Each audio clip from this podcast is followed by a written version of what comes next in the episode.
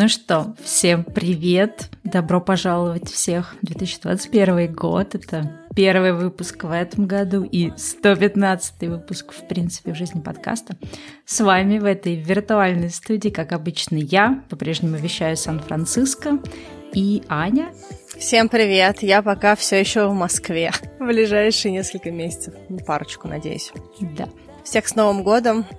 Надеюсь, вы уже чувствуете классные волны, веяния и прочие другие вещи от э, Нового года. Вы обнулились, хорошо отпраздновали, и теперь вы готовы с новой энергией, с новыми силами, и с новой верой двигаться дальше в 2021 год.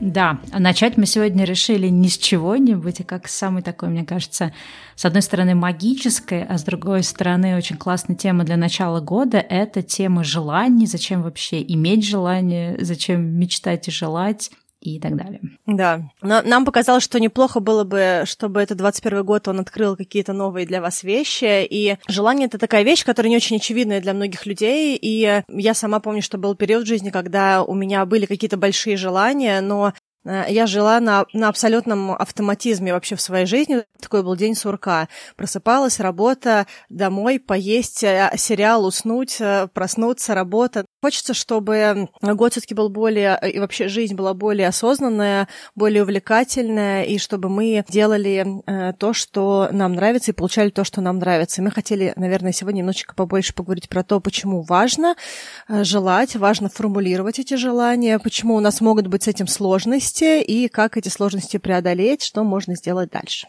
Да, но вот то, что ты сказал, что, в принципе, наверное, у всех не очевидное отношение к тому, что такое желание, зачем они нужны.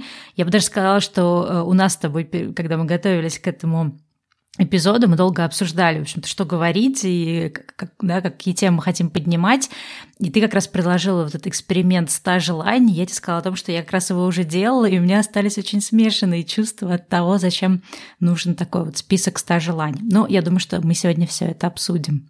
Ну что, с чего начнем? Давай, наверное, начнем с того, почему важно формулировать желания, вообще зачем нам нужны эти желания. Вроде как, как так кажется, ну живешь и живешь, что тебе желать? Вроде все есть, а чего нет, э, не нужно, а что захочется, куплю. Ну или какие-то другие мысли, которые люди по этому поводу испытывают. Мне показалось, что очень здорово, что мы можем поговорить сегодня про желания, и вот Почему мне, допустим, кажется, что очень важно желать? Это потому что, когда мы формулируем для самих себя желания, и тут вообще понимаем, чего мы хотим, мы очень сильно увеличиваем осознанность от нашего дня, потому что если мы ничего не желаем, то нам что-то приходит по какой-то причине, и мы получаем что-то, потому что общество, потому что так отношения складываются. И вот это вот отсутствие формулировки желаний, оно создает просто такой вот а, абсолютно жизнь на нейтралке, да, какой-то как бы автомат. Мы не, едем куда-то, а мы просто находимся вот в этом вот э, состоянии реактивной жизни. Ну да, ты, наверное, говоришь о том, да, что вот э, бывают такие состояния, периоды, когда вот есть ощущение, что не знаешь, чего хочешь, не знаешь, э, к чему стремишься, вроде бы каким-то образом проживаешь, да, свою рутину, как-то все автоматически э, по какой-то колее движется, но вот нет какого-то понимания, чего хочется. И мне кажется, что тут еще можно, знаешь, разделить, что есть желание как что-то глобальное, как какие-то мечты, как какие-то векторы развития. И есть отдельная территория желания как э, то, что э, задумываюсь ли я о том, чего я хочу, да, начиная от каких-то бытовых моментов, вот у нас был да, какое-то время назад выпуск про интуитивное питание, да, задумываюсь ли я ну, про такие вещи, как а какую еду я хочу съесть, да, каким там, не знаю, фруктом, продуктом я хочу напитать свое тело и заканчивая какими-то вещами, да, там, если, например, я нахожусь в компании друзей, я высказываю свое желание, то есть я тот человек, который предлагает, да, а, а какое кино смотреть, или я тот человек, который, ну, что хотите, то и ставьте, да, или что хотите, то и заказывайте, то есть вот это тоже вопрос, да, мои желания, они как-то транслируются в жизнь, и моя жизнь построена на этих микрожеланиях или нет. То есть здесь, мне кажется, вот, знаешь, такое очень, я бы сказала, желание — это спектр, начиная от больших мечт и заканчивая какими-то маленькими, прям со всеми такими бытовыми штучками. Ну и посередине, естественно, есть огромное количество просто желаний, мысли о том, что вот помимо того, что у меня сейчас есть, я хочу что-то еще, не знаю, что-то купить или куда-то съездить, или куда-то сходить, или, не знаю, с кем-то встретиться и так далее. Ну да, вообще желания начинаются с фразы «я хочу». И очень много людей, которые себе ее не позволяют, и либо она транслируется «я хочу, чтобы ты изменился, сделал там еще что-то», Либо я хочу, чтобы не, да, там я хочу, чтобы не было вот этого, чтобы не приходили эти, не случалось того-то. Но очень часто в эти моменты, когда ты говоришь, а чего ты хочешь для себя, он такой, ну я же это сказал, я хочу, чтобы не делалось вот это. Говорит, хорошо, это не будет делаться, что тогда будет делаться?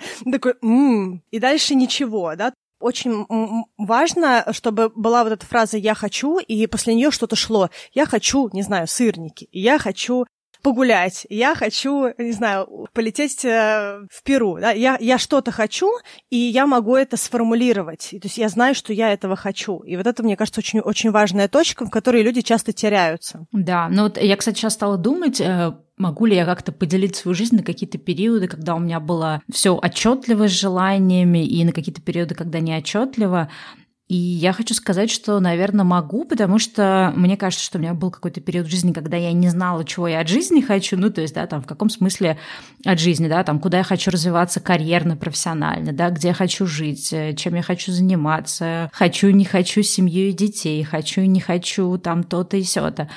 И э, даже, наверное, это выражалось в том, что с микрожеланием было сложно. То есть мне казалось, знаешь, что там мне все равно, например, как это будет. И я, ну, здесь тоже много, наверное, разных причин. Вот как раз могла быть тем человеком, который в каких-то ситуациях, э, ну, предпочитал, что типа, ну ладно, там, кто что предложит, э, то и ок. Я, кстати, хотела поговорить немножечко по поводу того, что кто что предложит, то и ок, потому что очень часто это неправда, потому что бывает, что люди предлагают то и ок, а потом получается, что человек это предложил, а другой человек говорит, ну, я ожидал, что это будет лучше. И ты, который предложи, предложил, такой чувствуешь себя просто облитым сверху, потому что, ну, как будто бы ты предложил плохое. И вот в этом вот, э, мне кажется, ожидании, что кто-то другой что-то предложит и ок, на самом деле кроется такая немножечко, как сказать, э, когда человек переносит на другого человека ответственность за какие-то решения, и сам для себя не сформулировал, что он хочет, а когда ты сам для себя не сформулировал, когда ты сформулировал, ты не чувствуешь это ответственность. Ты пошел, допустим, есть суши, а суши оказались не очень. Ну, ты хотел суши, поэтому то, что суши оказались не очень, и место, которое ты предложил, не очень, это твоя зона ответственности. И ты просто такой, ну ок, хорошо, суши не очень здесь. А когда другой человек туда повел, ты такой, ты меня повел в плохие суши, и вообще я не уверен, что я хотела суши, вообще что-то я хотела не такие Или, суши. Там, я вообще тебе говорил, не надо было сюда идти, вот это все, да? Да-да-да, э, и другой человек все время оказывается крайним. Тут даже не про то, э, на кого переводить стрелки, а про то, что когда ты не формулируешь и не желаешь, тебя очень-очень сложно удовлетворить. То есть как бы сатисфакция, она как бы даже не только другому человеку, но и тебе самому, потому что э, невозможно удовлетворить потребности, которые не сформулированы, не, не сформированы, и человек сам не знает, где у него желание. Знаешь, принеси мне то, не знаю что, да, там, и вот это вот э, вечное какое-то, знаешь, заленьким цветочком. То есть должна быть какая-то очень четкая история здесь, мне кажется. А мне кажется, знаешь, я сейчас тоже такой пример вспомнила, когда э, вот ярко тоже это проявляется, когда желания не высказываются, но они на самом деле есть, и это повод потом разочароваться, да, тем, что то, что ты получил, это не то. Это, наверное, дни рождения. Я где-то тоже про это, кстати, читала, что для многих э, большой стресс, да, то, что день рождения не происходит как какой-то большой веселый праздник. Если, например, у тебя нет каких-то таких бешеных друзей, которые там друг дружке что-то организуют, знаешь, как в фильмах это показывают, когда все такие собрались и такие сюрприз, surprise! Ну, еще вот эта вот идиллия, которая редко есть в реальной жизни. И э, получается, что какую-то часть, ну, если, например, нам повезло в детстве, да, наши родители были ответственны за создание праздника, и мы как бы немножко привыкли к тому, что день рождения это праздник, который тебе создается кем-то. То есть ты в этот день можешь там, не знаю, быть ребенком, вокруг которого все прыгают, и все приходят, и приносят подарки, и что-то делают. И ну, в этом нет ничего плохого, но это, наверное, немножко э, разучает нас брать ответственность за этот праздник. И я точно могу сказать про себя, что в какой-то момент я поймала себя в таком моменте, что в детстве, да, там были какие-то родители, которые э, организовывали праздник, потом, когда я стала там взрослым человеком, у меня так получалось, что я все время уезжала путешествовать на свой день рождения, и, ну, как бы, да, праздник, он создавался естественным образом, то, что ты в путешествии, все куда-то идут, бары, вечеринки, плюс, да, э, у меня день рождения совпадает с Новым годом, то есть так или иначе, все равно какой-то праздник всегда есть. Поэтому все празднуют. Ну, то есть все равно, да. На Стеллин день рождения есть... празднует весь мир, чтобы знали в этом. Да, ну, в этом есть определенные минусы, мы сейчас не про это, но потом в какой-то момент, когда я уже перестала, знаешь, знаешь, каждый куда-то вот Новый год уезжать, перестала тусить, ходить по барам и так далее, я вдруг поняла, что мой день рождения стал дико каким-то ужасным днем, потому что мне очень скучно, мне хочется какого-то праздника, но ничего не происходит, и я не то, что там кого-то винила, слава богу, у меня такого не было, но я чувствовала просто, знаешь, что какой-то самый трешовый день, и у меня был даже один год, когда я зачем-то решила, что я хочу этот день провести наедине сама с собой, во всем подумать, совсем разобраться, и это был самый ужасный Новый год, потому что когда вот я сидела в этот, э, знаешь, этот новогодний вечер одна, я поняла, что это точно то, чего я не хочу делать. То есть мне даже не так важно, кто вокруг меня, ну не в смысле, что вообще не важно, но мне важно, чтобы в мой день рождения было что-то, был какой-то движ, мы куда-то ехали, мы куда-то передвигались, какую-то новую страну или новый город смотрели, вот все что угодно. И мы даже вот в этом году просто уехали в лес на лесную дачу, и вот это само по себе для меня было праздником. Э, в общем-то, история, да, не про это, история про то, что я поняла, что вот, э, опять же, можно не устраивать себе день рождения и просто грустить, что вот день рождения это все время такой какой-то дурацкий день, когда ты вроде что-то хочешь, ну какой-то все непонятный, все там носят своим Новым годом, а можно задаться целью и прям, знаешь, заранее запланировать так, чтобы твой день рождения был класс. Но в этом году сложно было, да, там, с какими-то планированиями, потому что я думала, что можно было бы пригласить каких-то друзей и что-то еще, ну, как бы с этим сложно оказалось в этом году. Но вот сам факт, мне кажется, очень важно, э, знаешь, вот э, проводить вот эту границу границу, у тебя действительно нет желания, да, или твое желание формулируется в том, что нет, я ничего не хочу на свой день рождения, или ты на самом деле подтаенно этого хочешь, но ты не хочешь взять ответственность, чтобы это произошло, и просто получается, как знаешь, сам себя ставишь в ловушку, что и ничего не происходит, и ты каждый раз просто разочаровываешься. И это не только, я думаю, с днем рождения, с другими желаниями такое тоже может быть. Да, но даже то, что ты сказала по поводу того, что ты хотела провести день рождения, ну, видишь, у тебя тут немножечко склейка день рождения Новый год, потому что это э, все-таки два праздника получается. То есть ты когда приняла решение провести день наедине, это сразу э, два праздника провела в одиночестве. Загубила. Потому что у меня был один год, когда я хотела на свой день рождения, потому что я люблю свой день рождения, я, я про него говорю, я про него говорю за полторы, за две недели всем. И это выглядит иногда немножечко даже раздражающе, когда я говорю, ну, у меня вот 18 февраля день рождения, а там типа какой-нибудь 10 февраля, а потом там 11. Ну, вот у меня через неделю день рождения, не потому что я напрашиваюсь на подарок, а потому что я, ну, вот уже этим живу, да, что вот у меня будет праздник сейчас. При том, что я люблю свой день рождения, и я всегда любила приходить в офис, потому что меня поздравляют, цветы, и все такое. Но был один год, когда я захотела свой день рождения отметить не в офисе, я взяла day off, и я просто весь день гуляла, я проснулась утром, я живу в центре, я пошла, прогулялась, был солнечный день зимний, купила кофе, посидела в кафе, отвечала на звонки. Это все было таким потрясающим днем. Это было очень для меня таким вот важным новым опытом. И я думаю, что, что важно и в твоем, и в моем этом опыте, в том, что мы выбрали сами для себя, мы, мы захотели провести этот день наедине. И когда ты это желаешь, ты это пробуешь, и дальше ты смотришь, тебе это отзывается или нет. Знаешь, допустим, это то же самое с едой. Ты хочешь попробовать новое блюдо, ты его попробовал, ты его захотел попробовать, ты его попробовал, он тебе может понравиться, может быть не, пона- не понравится, но ты не живешь с ощущением того, что ты ничего не пробуешь, не экспериментируешь, там не отзываешь на какие-то свои потребности, потому что ты не уверен, что они правильные, и ты постоянно осуждаешь каждую свою потребность, в итоге ты ничего не делаешь, и только бесконечно э, осуждаешь себя там и скорее всего, и других, потому что, ну, если мы осуждаем, мы осуждаем, в общем-то, всех.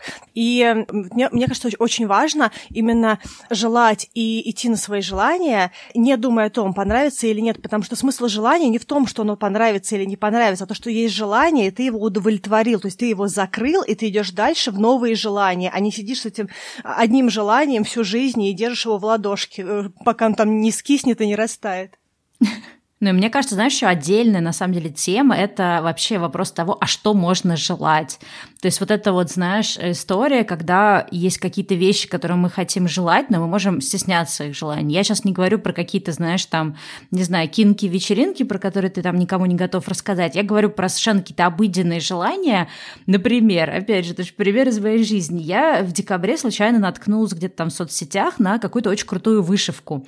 И она мне очень понравилась. И я вспомнила, как я там в детстве, в каком-то подростковом возрасте тоже увлекалась вышивкой. И то, что я увидела сейчас, это прям такой, знаешь, современная вышивка. И мне так понравилось. И я такая подруге прям говорю, ой, слушай, так круто. Прям вот было какое-то ощущение, что хочется взять и тоже начать вышивать. Она мне такая говорит, ну, так возьми, начни вышивать. И я понимаю, что вот это желание, но при этом у меня существует сразу в голове своей куча вещей. Не, ну как-то что там в детстве вышивал, чего я сейчас буду снова этим заниматься, да и времени на это нет, да это же надо потом типа, все купить для этого, да и потом не знаю, а вдруг мне не понравится, да и вообще какая-то ерунда, ну, в общем, не знаю, куда мне сейчас эта вышивка, что только вышивки мне не хватало. И знаешь, то есть получается, что вот желания-то они могут быть, но ты сразу их Осуждаешь. на, на них навешиваешь какие-то да, да, ты на них навешиваешь ярлыки, что, ну, я уж не говорю про все вот эти вещи, да, когда люди там, ну, я уже там слишком для этого взрослая, да, или как-то мне вроде это уже э, негоже, там еще что-то. Или я недостаточно взрослая для того, чтобы вышивать. Да, недостаточно. Или я, в принципе, недостаточно хорошая. Или еще что хуже, да, вот это, ой, да зачем, опять же, там, э, я когда первую эту вышивку свою вышила по этому новому стилю, и я такая, о боже, какое уродство. А потом я, ну, как бы, и я понимаю, что уже, да, вот какие-то оценки, которые я даю, то, что, вот, ну, скорее всего, это будет ожидание versus реальность, что не сразу получится все это классно делать, и вот это тоже, на самом деле, добавляет вот этого какого-то негатива к желаниям. Ты такой,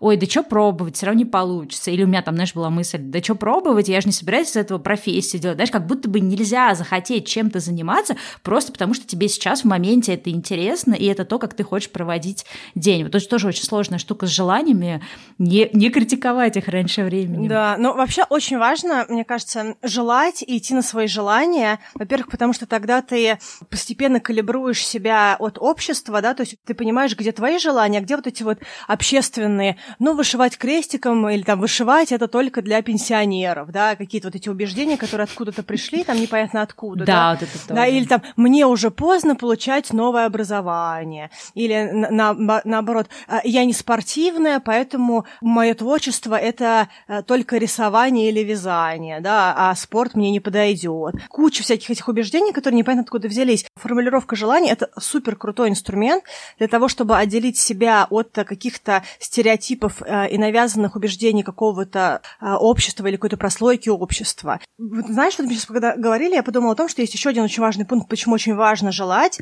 потому что желания, они формируют в тебе определенное доверие к самой себе. Когда ты желаешь и ты это делаешь, ты, получается, на шаг ближе, ты, ты себя начинаешь больше ценить, ценить свое мнение, ценить свои какие-то приоритеты. Потому что вот эта вот история про то, что Ой, я всегда э, хотел пробежать полумарафон, но куда мне? Я даже там два километра пройти не могу. Ну окей, хорошо, значит, сиди и грусти. Ты прав, ты лох, тебе не подойдет. Но вот... Такая совсем не токсичненькая. Ну да, ну да, ну то есть вот э, я про то, что какое ожидание здесь, да, вот когда человек себя вот так вот э, занижает перед самим собой в первую очередь, да, то есть если ты хотел, ну попробуй, попробуй, подумай, а что нужно сделать, чтобы вот это случилось? Может быть, тебе нужно начать ходить больше, чем 2 километра. Может быть, тебе нужно в какую-то секцию пойти. Может быть, там тебе нужно провериться, и тебе врач скажет, что у тебя все нормально, и ты можешь заниматься спортом. То есть, ну, какие-то вещи, да, э, сделать. А можешь, в принципе, просто начать, раз есть такая хотелка, и по ходу решить, надо оно тебе или нет. То есть, вот знаешь, тоже вот эта вот тема, мы, да, какое-то время назад говорили про заканчивание, завершение проектов. Мне кажется, тоже большая проблема с желаниями, что мы можем бояться чего-то желать и хотеть, потому что мы сразу с этим желанием связываем какую-то, знаешь, во-первых, э, не знаю, мне кажется, вечную какую-то такую поруку, или как это называется, вот, что ты теперь будешь обязан этим заниматься да, да. до конца, что ты обязательно стать должен профессионалом, что ты, не знаю, должен из этого что-то серьезное достичь. Ну, то есть нет такого, что ты можешь что-то захотеть, попробовать, и вообще по ходу пьесы понять, что, ну, нет. Ну, как вот ну, у да. меня получилось, да, я один раз провела сама день рождения и поняла, что нет, так я точно делать больше не хочу. И слава богу, что я попробовала, больше не хочу. Ну да, как будто у тебя, знаешь, в руках есть цветик-семицветик, и нужно прям вот каждый лепесточек, чтобы вот, не дай бог, чтобы я не потратила вот этот вот фиолетовенький и прогорела. Э, потому что это не, не то, что есть какой-то э, лимит желаний. Более того, чем больше мы желаем и идем на наше желание, тем сильнее прокачиваются мыш, мышцы желания. Да, то есть люди, которые очень редко желают, а им очень сложно, я даже помню, что я своего одного друга тоже говорю, напиши 10 желаний, и он не смог. Вот, и мне кажется, это очень, очень важный момент, что э, когда ты очень редко чего-то для себя желаешь, то тебе очень тяжело э, формулировать свои желания. А когда ты начинаешь желать, хочу пирожное, хочу мороженое, хочу в космос, хочу там летать, петь, танцевать и прочее, то эти желания, они как из бачка вылезают. То есть можно постоянно чего-то желать. То есть это э, очень классная раскачанная э, мышца, навык, который потом позволяет э, э слышать лучше себя и э, формулировать все новые и новые желания. То есть жизнь становится, она становится более яркой, более насыщенной, потому что ты учишься э, желать, и у тебя это получается желать. Да, это в принципе правда. И вот знаешь, как, как часто бывает, что кто-нибудь считает, что вот, да я вообще не знаю, чего я хочу, да я вот не знаю, там, даже да, в там, профессиональном плане, чего я хочу. И оказывается, что нужно идти от каких-то маленьких прям хотелок. То есть ты не можешь из состояния «я вообще не знаю, что хочу от жизни» завтра проснуться и прозреть. И я помню, что вот когда у меня был свой какой-то тоже, не знаю, кризис э, такого 30-летнего возраста, когда я не очень понимала, чего я хочу дальше, и мне вот я сидела и натужно думала. Я думала, так, если еще немножко подумать, если еще немножко там книжек умных прочитать, ну хотя тогда я же не помню, читала ли я какие-то книжки по self-help, но было какое-то ощущение, что вот нужно совершить какое-то действие магическое, и тебе э, снизойдет прозрение. Но реальность, э, в реальности оно как-то так не очень работает.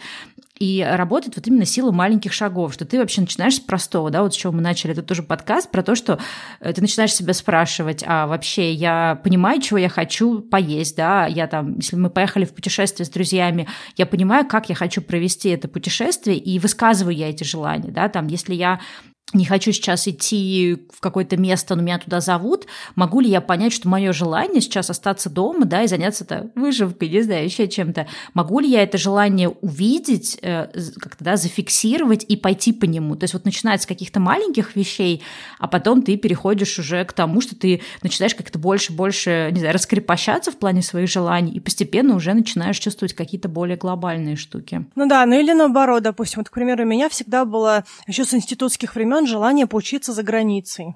И, и вот оно у меня просто было, и оно где-то у меня на подкорке висело. И я раз какое-то время к нему чего-то подкладывала. Такое образование, такой-то университет. И просто в какой-то момент времени у меня случайно сложилась Австралия. Случайно, потому что я просто поехала на свадьбу к подруге. То есть я не ехала туда изучать, какие есть университеты Австралии. И что-то мне показалось, что, а, в общем-то, прикольно, надо посмотреть. И там все сложилось, хотя, ну, какое-то время прошло, да, и мне кажется, что для многих э, идея поехать и год прожить э, в другой стране, особенно если это там какая-то такая страна, куда нужно прям визу получать, да, ну, вот не так, чтобы просто поехать и пожить, да, и даже если простая, для многих людей это, ну, это достаточно большая и сложная цель. И для, для меня она тоже была большой и сложной целью в плане того, что мне нужно было там определенное количество денег тоже отложить, и нужно было определенные процессы сделать, и английский сдать, и куча документов, и ну, то, там был определенный процесс, в который я вкладывалась, да. Но э, эта цель стала очень реальной не потому, что я ее там подробила на миллиард кусочков, а потому что она немножечко такая вызрела, да, то есть вот я когда-то ее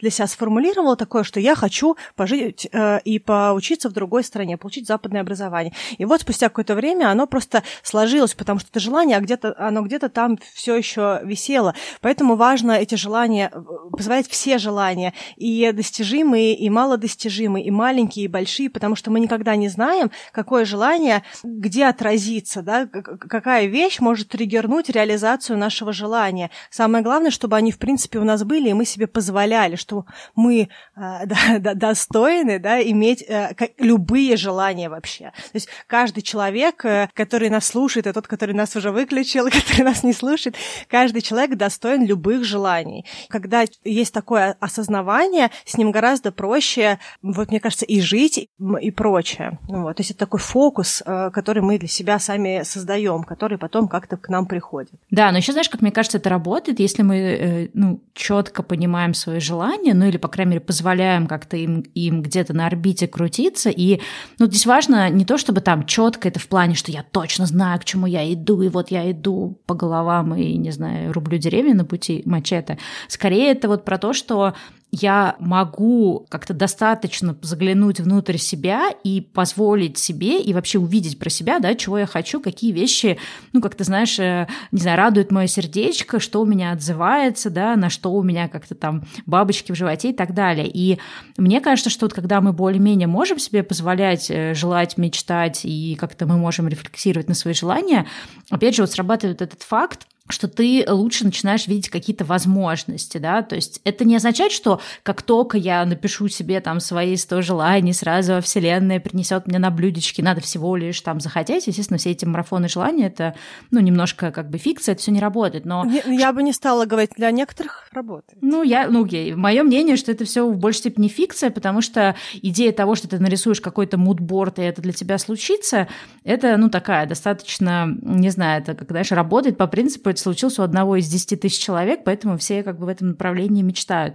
Но э, я больше про то, что ты, э, если ты можешь как-то свои желания, ну, как-то отчетливо себе представлять, ты лучше видишь возможности. Ну, как ты говоришь, да, поскольку у тебя было это давнее желание поехать в учебу, и ты его не отсекал, то есть ты не думал о том, что да нет, да куда мне, да какие вообще у меня шансы, то получается, когда ты попала в ту страну, которая у тебя резонировала, и у тебя, скорее всего, да, в этот момент появилось какое-то желание, что, о, я хотела бы в этой стране побыть, пожить, то у тебя сразу вот эти два желания, они как-то совместились. То есть ты увидел эту возможность, о, я же могу это сделать через обучение.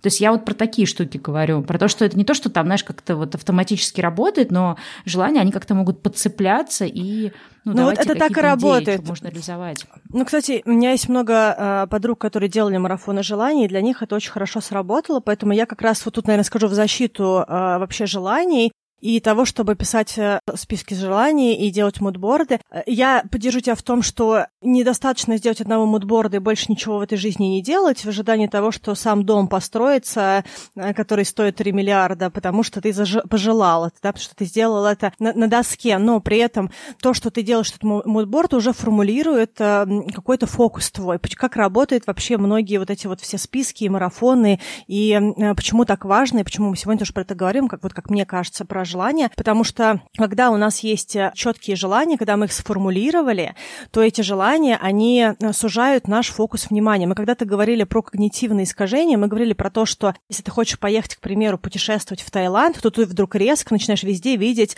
э, рекламу да. Таиланда. Да? И вот когда ты формулируешь свои желания, то это сужает спектр того, на что обращают э, внимание наши глаза или наш мозг или что-то еще. Поэтому очень-очень важно для себя формулировать эти желания. Э, это не значит, нужно сразу во все, во все 100 направлений делать, потому что у тебя есть 100 желаний. Но когда есть э, список желаний, ну вот я считаю, что чем, чем больше этих желаний, э, все равно есть лимит того, что человек может написать, тем лучше, э, потому что постепенно какие-то начнут исполняться. И если раз в какое-то время возвращаться и перечитывать, то будет удивительно. Ну, во-первых, это перечитывать это здорово, потому что это возвращает фокус внимания, и будет заметно, что часть вещей вычеркиваются, да, то есть какие-то вещи исполняются, и это тоже дает задор на то, что можно продолжать желать, потому что наши желания случаются, да, и вот эта вот вера в то, что наши желания случаются, потому что мы сузили фокус, ну, как бы, то есть э, само по себе, да, что у нас есть, э, есть какой-то фокус внимания, в отличие от автоматизма, где нет фокуса, где мы реактивны, да, фактически.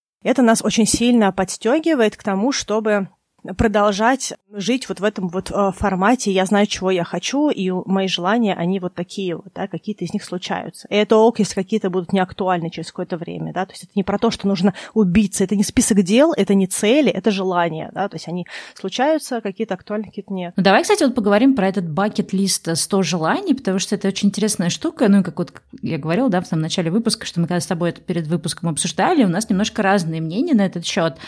Э, расскажу свою историю. Когда-то давно, мне кажется, то ли в 2016 году, то ли что-то типа того, когда я еще жила на Бали, я как раз где-то прочитала классную статью про какого-то парня, который написал себе 100 желаний. Сейчас уже не помню, кто это был. Если мы вспомним вдруг случайно, то приложим куда-нибудь в описании. И вот он как раз рассказывал, что он написал себе эти 100 желаний, и он прям пошел по пункту, да, там, ну, у него это было именно желание вот как бакет-лист, то есть не какие-то вот эфемерные вещи из разряда купить дом, не знаю, на Гавайях или там купить себе, не знаю, Порше, а какие-то более реалистичные штуки, там, прыгнуть с парашютом, написать э, стих, еще что-то, то есть какие-то вещи, ну, да. знаешь, какие-то давние вот эти хотелки. Да, давай приду mm. людей, что бакет-лист — это такой список вещей, которые которые нужно сделать. Часто вот бывает бакет-лист, э, список вещей, которые нужно сделать перед смертью, допустим, да, там 100 вещей. До конца жизни, да. Да, до конца жизни. Сколько вещей нужно сделать там. То есть бакет-лист — это конкретно не просто желание, а это конкретно чек-лист того, что очень-очень-очень хочется фактически. То есть чек-лист значит, что оно должно быть сделано, а не просто желаемо. Да. И, соответственно, он рассказывал о своем вот этом эксперименте, как он реализовывал этот, эти свои 100 вот этих своих желаний, 100 из списка, я не помню, как у него это называлось. И э, он рассказывал о том, что это был очень крутой опыт, потому что ты однажды вообще впервые в жизни садишься и вот пишешь все, чего ты хотел. Ну, ты знаешь, наверное, очень работает для тех людей, когда ты долго-долго там э, жил, работал или шел по какой-то схеме, закончил, не знаю, какой-нибудь сложный университет, потом пошел работать, и вот ты все время вот в этой как бы, да, гонке, гонке, гонке. Типа ложка для, за маму, ложка за папу, да, такой, как все Да, и ты однажды такой, так, а я, а я-то вообще что хочу, да, и ты вот пишешь себе лист, и ты понимаешь, что на самом деле ты хочешь там, не знаю, научиться играть на виолончели, выучить японский язык, еще что-то. И ты вот эти все штуки начинаешь реализовывать, и, и сам, мне кажется, по себе этот эксперимент, он такой достаточно освобождающий, знаешь, в плане того, что ты такой, о, я беру вообще ответственность за свою жизнь в свои руки, и я вообще это делаю то, что я хочу, да, не то, что мне диктует общество, не то, что я должен делать согласно своему возрасту, а вот беру и делаю, наконец-то, свои желания. И меня тогда это очень сильно вдохновило. И, ну, я там для себя как-то это трансформировала, этот эксперимент. Я решила, что мне, в принципе, интересно вот написать, да, вот чего я хочу, какие-то штуки, о которых я там боюсь мечтать. Скорее были больше желания, чем бакет-лист. И я этот список написала. Единственное, что тогда я не смогла написать больше, чем 52 вещи, потому что я в какой-то момент поняла, что, ну, как бы я из таких людей, я не очень, наверное, из людей мечтателей. То есть я как-то, либо я чего-то хочу, я прям, ну, к этому сейчас стремлюсь, либо если я понимаю, что это какое-то очень дальнее что-то, очень далекое, то мне как бы даже не хочется про это думать. Ну, какая-то, знаешь, это состояние, типа, что про это думать? Э, ну, там, не знаю, может быть, это страх того, что вдруг это там не сбудется, еще что-то. И я, ну, вот этот вот, соответственно, список там с 50 с чем-то пунктов написала и совсем про него забыла. И тут недавно мне про него напомнили мои подписчики на YouTube-канале, потому что я тогда, в тот период, период очень активно вела бумажный bullet journal, я там записывала и делала какие-то видео, где показывала, как выглядят развороты моего bullet journal. И там как раз был вот этот вот bucket-лист, он назывался bucket-лист 2020. И кто-то из подписчиков написал, типа, Стелла, было бы здорово, если бы ты сделала какой-то обзор, что из этого сбылось. И я пошла искать, соответственно, этот bucket-лист свой, свой этот bucket-лист 2020, и поняла, что очень мало что оттуда избылось, но самое забавное, что не сбылись, например, вещи во многом, потому что они перестали просто быть актуальны. То есть я писала себе вот этот список, да, там, типа, на 4 года или сколько там э, времени я себе откладывала, и я поняла, что эти вещи просто не актуальны. Как раз тебе сегодня рассказала про одну из этих вещей, там был такой пункт, обязательно поучаствовать в каких-то там серьезных профессиональных, э, профессиональных э, соревнованиях по серфингу. И я такая, господи, зачем я это писала? Неужели мне это было важно? Или там были какие-то еще штуки, которые вот совсем сейчас не, не, как бы не актуальны. И вот именно у меня в этом смысле очень такое противоречивое ощущение. То есть мне кажется классно писать список с хотелками, которые очень простые, маленькие, такие, знаешь, bite-size, такое, ну то, что можно сейчас прям взять и там в ближайшее время реализовать. А писать какие-то глобальные штуки, над которыми ты не будешь заниматься как бы в ближайшее время, не знаю, у меня было какое-то странное ощущение, когда я посмотрела этот список, то есть мне не было жалко, что там мало что из него сбылось. Ну, кстати, знаешь, что там было номер один в этом списке? Запустить подкаст. Ей! Это, это был один из немногих списков, который сбылось. И вот у меня было очень странное ощущение, у меня было такое ощущение, что, думаю, какая-то это профанация. Ну, то есть для меня вот, то есть несмотря на то, что я понимаю, как этот эксперимент работает, и мне хочется его повторить, этот эксперимент, но у меня пока нет понимания, как. Э, в общем, ты тоже, да, такой эксперимент делал, расскажи про свой опыт, и я потом еще про одну тоже штуку на эту тему расскажу. Вот я, я сейчас смотрю на этот список, вот этот блокнотик, он э, написано 101 цель, ну это желание на самом деле, от 1 января 2015 года. У-у-у, это было давно. Э, да, э, я хочу сказать, что вот у меня здесь есть 101 пункт, я сейчас быстро, пока ты говорила, пробежалась по некоторым из них и посчитала, сколько сделано. Это то, что я mm-hmm. уже вычеркивала на каком-то предыдущем этапе. Я сейчас это не, ну, не успела вычеркнуть прямо сейчас. Но на том моменте, когда я последний раз это вычеркивала, было сделано 33 пункта, и 7 стали неактуальными. Вот то, что ты говоришь, да, что какие-то вещи стали неактуальными. Плюс... Это из 100, э, да, у тебя? Из, из 101, да. 100. И я хочу тебе сказать, что некоторые есть вещи, которые были очень близки к тому, чтобы... То есть вот, допустим, у меня первый пункт был похудеть даже 65 килограмм. Я похудела до 67, то есть э, пункт я вычеркнуть не могу, но сказать, что я приблизилась. Ну, формально я считаю, что он сбылся, Ну, формально, да. да. То есть, допустим, это было остальные пять пунктов, некоторые из них такие вот. Допустим, вот а, а второй пункт, скорее всего, случится в конце января. Вот если случится, расскажу. То есть он как бы уже очень близок. Хотя я какое-то время им занималась, какое-то время им не занималась, э, он уже почти случился. И эм, я огромный сторонник. То есть вот ты мой маленький циник-скептик, а, а я как раз фантазер, и у меня хорошо раскатываются желания, при том, что эти эти 100, 101 желание, это я написала не, не, не то, что я села, и вот я там за, через полчаса встала со 101 желанием, да. У меня ушло на это, скорее всего, день или два. Наверное, я начала это писать где-нибудь под Новый год, а потом продолжила 1 января 15 я так подозреваю. Ну, то есть это, скорее всего, было сделано вот прямо вот как-то так вот. И я хочу, вот я сейчас смотрю на первые две страницы, часть этих вещей все еще актуальны, и они у меня есть в других тоже списках. Ну, то есть э, интересным образом у меня все еще есть. Допустим, к примеру, у меня есть э, заняться паркуром. Я очень давно хочу заняться паркуром, но я все никак э, не занялась. Потом у меня, к примеру, есть пункт восстановить китайский, который я в детстве учила 8 лет, но на нем практически не разговариваю. Ну, практически не разговариваю. Это значит, я все еще помню приблизительно около 80 слов и могу из них сделать предложение.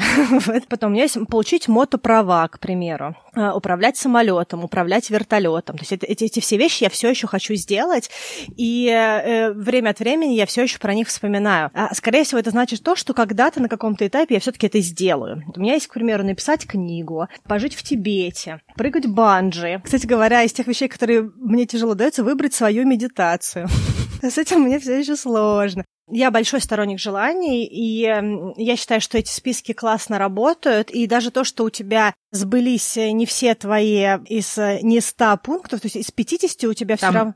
Три сбылось, мне кажется. Ну, давай посмотрим точно, потому что, возможно, там не три сбылось, а там 12 или 15, что, в принципе, это там будет где-нибудь... Нет, почти, я тебе серьезно говорю, я сейчас смотрю, и, ну, реально какие-то... Но, опять же, мне кажется, что, знаешь, э, это вот для меня сейчас как бы этот эксперимент э, чем интересен? Тем, что вопрос, какие желания писать. И вот мы тоже, кстати, недавно с кем-то обсуждали про то, что вообще вот, знаешь, там постановка цели на год, написание каких-то желаний, тех баки листов и прочего. Э, основная какая-то, мне кажется, ловушка, в которую мы сами себя, в общем-то, закидываем, это то, что мы пишем какие-то очень грандиозные вещи. Ну, то есть, например, я на протяжении очень многих лет писала себе такое там желание, что работать только три раза в неделю и зарабатывать, не знаю, там, условно говоря, 10 тысяч долларов в месяц. Вот, типа, такой предел моих мечтаний, где все мои там вообще э, потребности и какие-то, знаешь, максимальные желания будут закрыты. Но сейчас я понимаю, что, например, ну вот это как бы вот это я носила с этим желанием, но, к сожалению, нельзя просто, ну то есть не может случиться вот этого чуда, что ты будешь неожиданно работать только три дня в неделю. Ну то есть либо ты должен конкретно над этой целью работать, ты должен понимать, окей, каким способом я могу достичь этой цели, и дальше там к ней идти. Начать там акциями, не знаю, заниматься, да, инвестированием, чтобы потом можно было работать раз в неделю. Ну то есть мне кажется, что если это какая-то грандиозная цель, и ты ничего конкретно не делаешь, то есть оно у тебя не разбито на маленькие шаги, то можно, конечно, играть в это как, э, знаешь, ну, я, например, там, если какие-то себе итоги года подвожу или какие-то там пожелания на следующий год, например, пишу, то я часто это делаю в режиме, знаешь, какие-то предсказания, а потом сажусь и такая с любопытством, ой, что я там себе написала, ой, как интересненько. Ну, то есть, знаешь, это как просто как какая-то игра, эксперимент, но вот я просто понимаю, что во-первых, у меня очень часто меняются какие-то ориентиры, да, как вот в случае с этим экспериментом, который я там в 16 каком-то там году писала, в 17 э, Либо я пишу какие-то, ну, по крайней мере, раньше я писала какие-то грандиозные вещи, которые, ну, они настолько грандиозные или настолько вообще далекие, далекие от того, чего я реально хочу от жизни, что они просто, ну, как бы, ну, ну они вообще не, сб... не Стелл, но это, мне кажется, где-то частично какие-то твои, может быть, комплексы, какие-то страхи, какие-то неуверенности. Потому что, ты вот смотри, у тебя было желание запустить подкаст, и он у тебя есть, и он топовый и крупный, причем у тебя их два. В масштабе жизни для многих людей, возможно, которые нас слушают, запустить свой собственный подкаст, чтобы он еще стал успешным, это достаточно грандиозная цель. Ну вот это была одна из трех э, штук, ну, которая сбылась из 50 пунктов. Но это уже одна большая штука, которая у тебя сбылась а у многих людей могут вообще не забываться никакие цели, потому что они их даже не пишут. Потом у меня, к примеру, первый пункт был сбросить достаточно большой вес, то есть я реально была там за 100 килограмм, когда я ставила цель похудеть до 65. Но для многих людей, которые нас слушают, я думаю, что худеть на 40 килограмм – это достаточно грандиозная цель, которую они, скорее всего, может быть, в своей жизни не видят, как они могут достигнуть. Или, допустим, у меня там была выполненная цель получить э, документ, э, вид на жительство или паспорт другого государства западного западного. И фактически сейчас у меня есть вид на жительство Канады. Тоже грандиозная цель. То есть есть разница между тем, я хочу шоколадное мороженое, и тем, что я хочу получить вид на жительство, допустим, там Америки или Канады. Грандиозная. Но мне кажется, что это большая цель. По крайней мере, у меня вот эти цели, они у меня были большие, и я к ним шла долго, да, то есть они у меня какой-то путь заняли, при том, что не все это время это была цель, да, то есть не все это время я к этому шла. Было время, когда я просто этого хотела, да, но э, ничего для этого не делала, либо у меня где-то на каком-то там фоновом режиме время как-то формировались какие-то желания, мысли, обдумывания, разговаривала с людьми, спрашивала, как вы сделали вот это. Какой-то research был проделан. То есть очень важно, мне кажется, в желании, во-первых, не осуждать свое желание по размеру и не говорить, о, ну это уже грандиозное, надо-ка его подробить. Да, то есть это не цель. Если ты из этого желания делаешь цель, то ее можно сесть и подробить, допустим. Да, пункт один, пункт два, пункт три, и к ней спокойно идти. А если это желание, возможно, на данном этапе это большое желание, но просто то, что ты себе позволишь желать какую-то большую вещь, это уже достаточно дерзко. И многие люди не позволяют себе желать. Да, вот, допустим, живет какой-нибудь человек где-нибудь в какой-нибудь э, области на востоке страны, да, к примеру, где-нибудь под Владивостоком, и думает, я бы хотел трехкомнатную квартиру в Москве, и зарабатывает 20 тысяч рублей. Он такой, да где я, где трехкомнатная квартира в Москве? Пойду-ка пожелаю себе э, рыбы соленой. Да, и вот в этом проблема. То есть проблема не в том, что он не двигается к квартире в Москве, а в том, что он себе даже не позволяет подумать о том, что она у него в общем и целом может быть. Потому что есть куча людей, ну, куча не в смысле, что это прям щелкнул пальцем, и оно случилось, да, а что есть э, люди, которые э, в его же ситуации в какой-то момент времени оказываются в своей собственной трехкомнатной квартире в Москве. Не потому, что они мудборд сделали, да, а потому, что они в какой-то момент времени себе позволили вообще допустить ту мысль, что это им доступно, что они достаточно хороши, чтобы оказаться в этой квартире трехкомнатной, к примеру, в центре Москвы мой посыл, и что вот мне кажется очень важно, чтобы люди себя не осуждали и не э, осуждали свои желания, не подходили к желаниям как к каким-то вот этим вот «я могу, не могу», «большое, маленькое», «достоин, недостоин» и прочее. Потому что от того, что это появится в списке 100 желаний, не придет полиция нравов и не скажет «вычеркни 58-е, 49-е, да, и там 96-е». Это не для тебя, это вот для твоего соседа Петьки. Да? То есть это очень важно, чтобы мы себе это позволяли. Вот как какая у меня здесь есть мысль. Нет, это я согласна. Это вот то, что у нас был выпуск про, да, там, fixed и growth mindset, да, про то, что у нас ограничивающее сознание или гибкое, да, про то, что если мы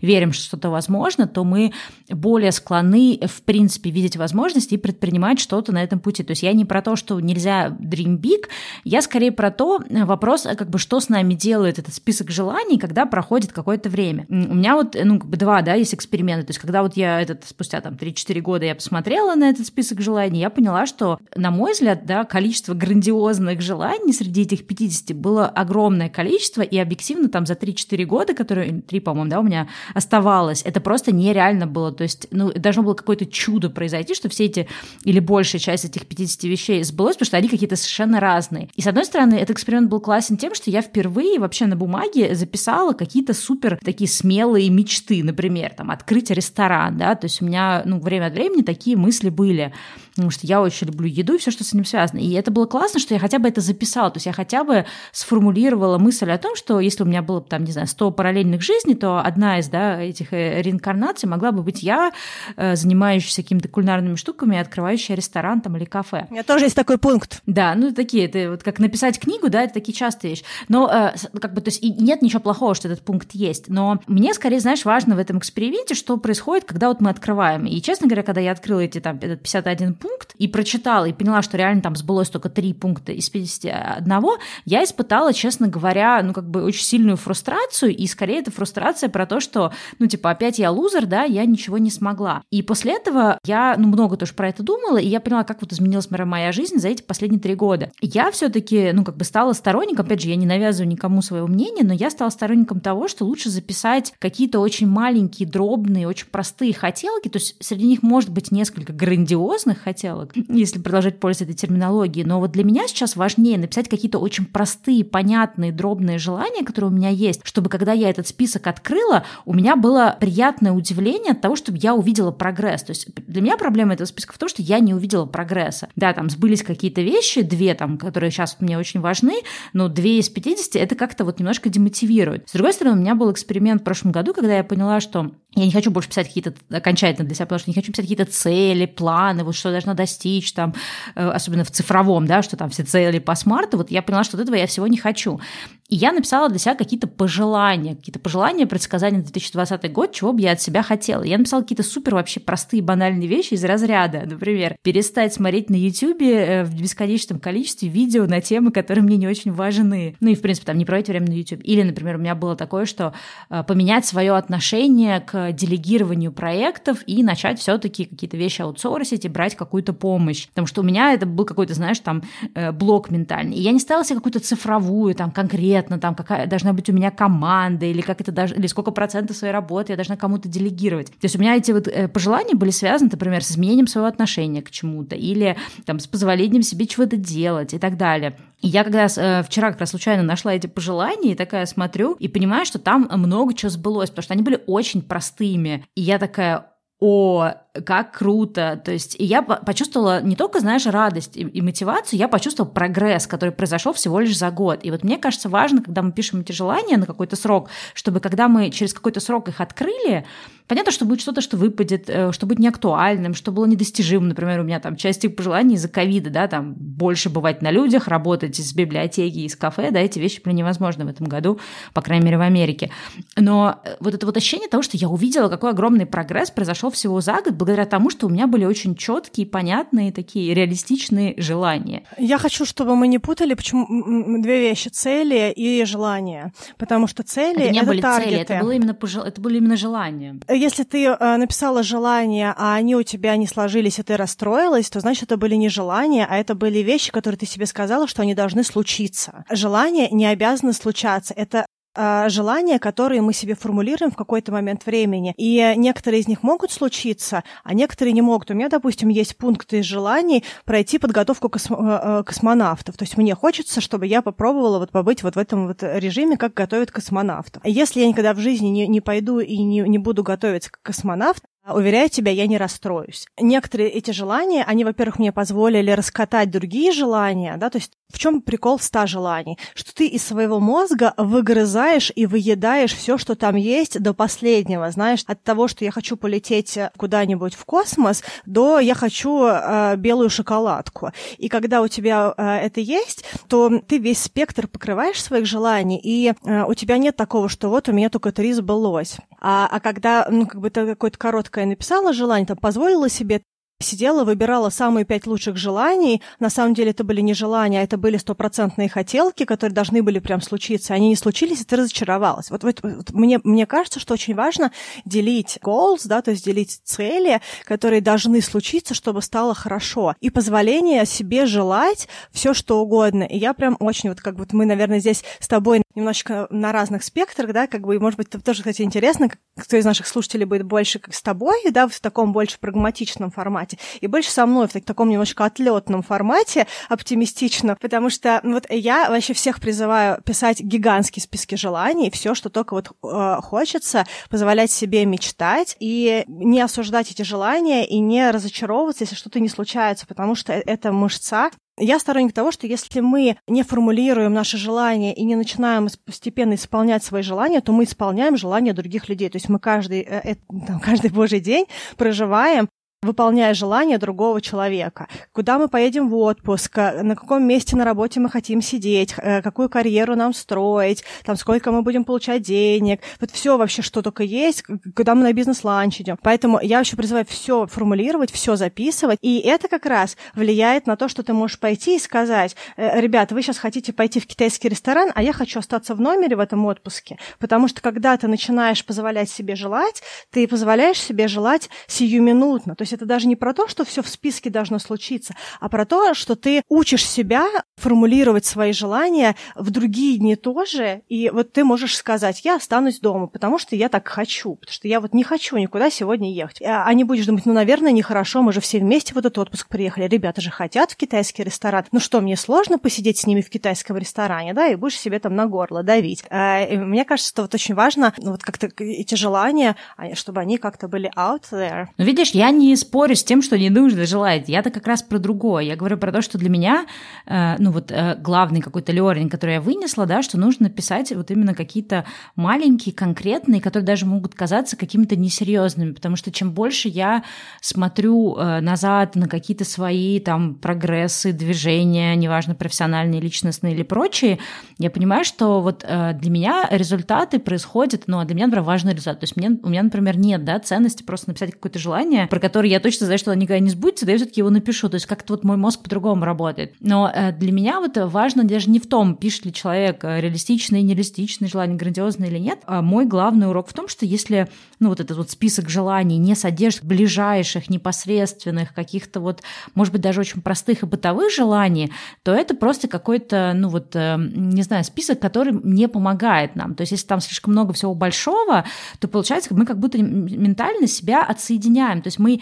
немножко как будто бы таким образом убегаем от того, чего мы хотим сейчас в моменте, в рамках этого месяца, этого года, и э, как бы, да, думаем про то, что там, не знаю, мы хотели бы когда-нибудь там полететь в космос. То есть вот для меня ну, важно, что? чтобы был баланс и маленьких каких-то простых вещей, э, чтобы мы таким образом не убегали от того, что сейчас как бы нам важно. Я согласна, что должно быть и то, и другое. Есть в том, что ты говоришь риск, что когда ты начинаешь э, даже вот вводить критерий, желания должны быть поменьше, поскромнее, по приближению, по, по достижимее. Не, я не это... говорю, ты, ну, подожди, ты перефразируешь. Я не сказала, что желания должны быть поменьше. Я сказала, что мне кажется, что важно, когда вот какой-то такой лист составляется, чтобы в нем был большой процент ближайших желаний. Я не говорю, что, ну, ну что если достижимость. Человек, понимает, ты говоришь про вероятность в течение года переехать в другую страну, да, это, ну, это гигантское желание, гигантское достижение.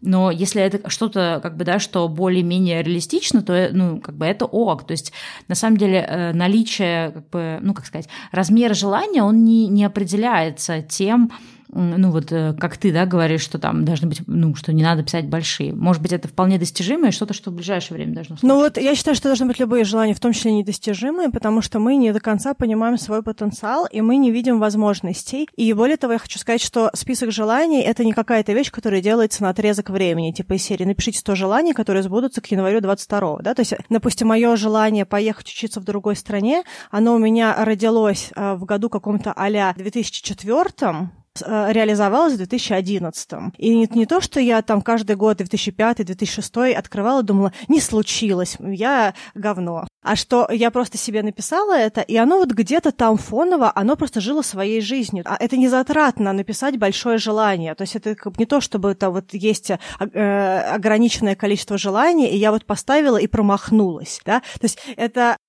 то, что вот э, я, я когда-то это пожелала, и какие-то желания, вот как ты там, допустим, хочу, там, не знаю, поучаствовать в международном э, каком-то турнире по серфингу, да, а потом тебе там через там, два года стало это неинтересно и не актуально, да, но а, это ок. А, а какие-то большие желания, возможно, которые ты хотела, они у тебя случились, потому что ну, у тебя достаточно много всего тоже случилось, что, в общем-то, большое, да, там сначала Бали на много лет, сейчас Калифорния, и подкасты, другие творческие проекты, и много чего-то еще сделала, там у тебя были бренды косметики. То есть у тебя вообще, на самом деле, с точки зрения больших свершений было много чего, и на каком-то этапе ты что-то из этого пожелала, и что-то из этого случилось. Были какие-то другие вещи, которые не случились, но это не значит, что они не случатся завтра или не случатся, не знаю, в феврале 25-го. Ну да, но видишь, у меня как бы эти все вещи, которые, которые ты перечисляешь, у меня нет таких вещей, о которых я прям очень давно мечтала, и вот они только через очень много лет. Ну, то есть понятно, что они есть, но их прям не очень много. То есть ну, там у меня не было, да, там, я захотела заниматься косметикой, просто начала, начала ей заниматься. То есть у меня, видимо, ну вот я как-то больше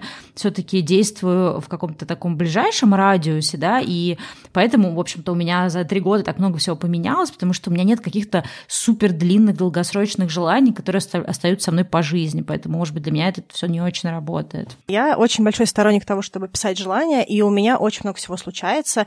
Если вспомнить даже вот какие-то начала нулевых, какие-то вещи, то есть и ты, и я, у нас достаточно много уже раскатанных желаний. То есть мы, в принципе, себе позволяем много чего желать. Я думаю, что есть люди, которые не позволяют себе желать, да, там, либо потому что, к примеру, не поговорили, да, какие могут быть проблемы с желаниями, да, Бывает, что ты, допустим, не знаю, вырос у каких-то очень контролирующих родителей, которые тебе говорили, что ты на самом деле хочешь, да, там как-то «мама, я голоден, нет, ты устал», да, вот из этой серии, да?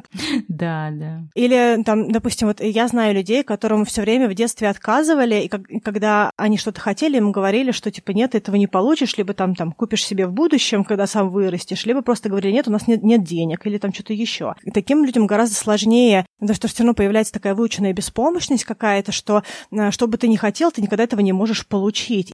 Тебе сложнее желать. Или там у кого вот низкая самооценка, я тоже слышу перечки от своих там некоторых подруг, они говорят, я всегда принимаю плохие решения, или это не для меня, там, типа, я никогда не смогу. Вот ты, Аня, ты такая активная, конечно же, у тебя все получается, а я другая, мне это не по зубам. Ну, то есть вот такие вот, знаешь, вот вещи, то есть какая-то да. э, история. Или э, если какие-то токсичные люди рядом, которые тебе говорят, да, у тебя не получится, да куда тебе, да куда тебе рваться, да посмотри реально в глаза. Привет, обесценивающее окружение. Ну да, да, то есть как бы там, и ты, э, и ты постепенно так вот растишь себе эту жертвенность и говоришь, ну вот, ну я же такая мне, или я такой, мне там не, не подойдет, я вот больше вот здесь, вот я приземленный, тип. Мне вот главное, чтобы картошка была там э, с помидорками солеными, и, и ладно, и больше ничего мне не нужно. А на самом деле э, сидит и постоянно кости перемывает кому-нибудь на работе, потому что обидно, что других случается, а ты тоже хотел бы, но ты себе не позволяешь, да, потому что э, у тебя